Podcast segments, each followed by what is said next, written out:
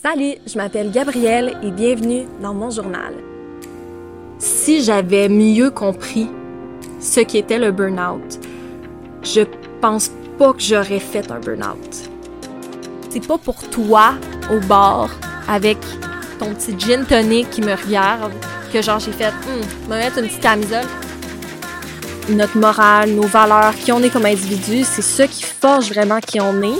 Puis c'est le plus important parce que Sinon, tout est vide de sens. Et je braille ma vie, là, OK? Et là, je vois toutes mes amies se regarder, puis mon chum, dans ce temps-là aussi, regarder son ami, puis faire comme, qu'est-ce qui se passe, tu sais?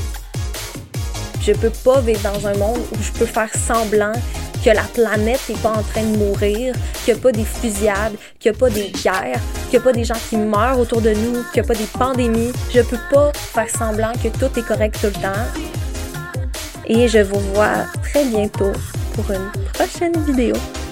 Bye!